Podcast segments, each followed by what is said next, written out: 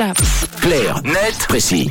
Allez, dans un clair net précis euh, ce matin à 7h23 avec Tom, on s'intéresse aux moyens préventifs mis en œuvre autour de la drogue en Suisse, euh, que ce soit d'ailleurs pour les consommateurs ou les victimes, des moyens de plus en plus nombreux, Tom, mais qui peinent à convaincre durablement. C'est en tout cas ce qui euh, ressort du dernier compte rendu concernant la permanence lausannoise de drug checking, cette structure ouverte il y a six mois qui offre la possibilité à n'importe quel consommateur de drogue de venir faire tester son ou ses produits.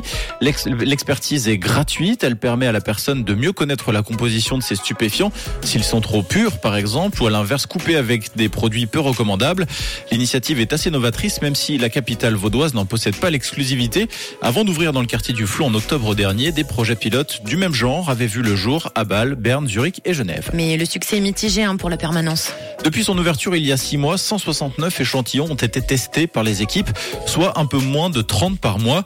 Sur la base de ces résultats, le canton nous apprend que 98 échantillons ont été envoyés en laboratoire pour des analyses plus poussées, soit parce que le produit présente un résultat inattendu, c'est la première raison, ou alors si la substance détectée ne figure tout simplement pas dans la banque de données du dispositif d'analyse. Difficile donc de parler de réussite ou d'échec, mais il est probable que cet outil ait été moins mis à contribution que prévu, peut-être par manque de communication, peut-être également par manque de confiance. On sait que le lien de confiance entre les consommateurs de drogue et les professionnels de santé est très important, mais parfois compliqué à mettre en place. Le processus peut prendre plusieurs années.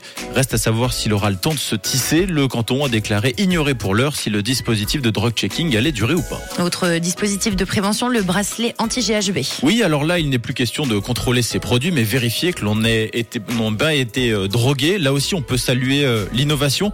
Grâce à cet outil enroulé autour du poignet, une personne peut savoir si l'on a tenté de la droguer dans son verre avec du GHB, drogue aussi appelée la drogue du violeur. Pour en avoir le cœur net, la personne a simplement à disposer une goutte de la boisson qu'elle consomme sur le bracelet et si ce dernier devient bleu, c'est qu'il a détecté des traces de GHB. Mais de nouveau, on ne peut pas parler d'échec, loin de là, mais le procédé a du mal à trouver son public et s'implanter durablement en Suisse. Ce bracelet est pourtant commercialisé dans nos pharmacies depuis 2020, mais la RTS note que même si les ventes sont en hausse depuis la pandémie, le dispositif reste encore assez méconnu. Méconnu ou ignoré, en effet, cet outil n'est pas à la portée de toutes les bourses. Le lot de deux bracelets coûte 10 francs. Non seulement c'est cher, mais le problème qui se pose au-delà de ça, c'est surtout que cette somme incombe à la potentielle victime. En gros, le message, c'est pour être protégé des violeurs, il faut payer.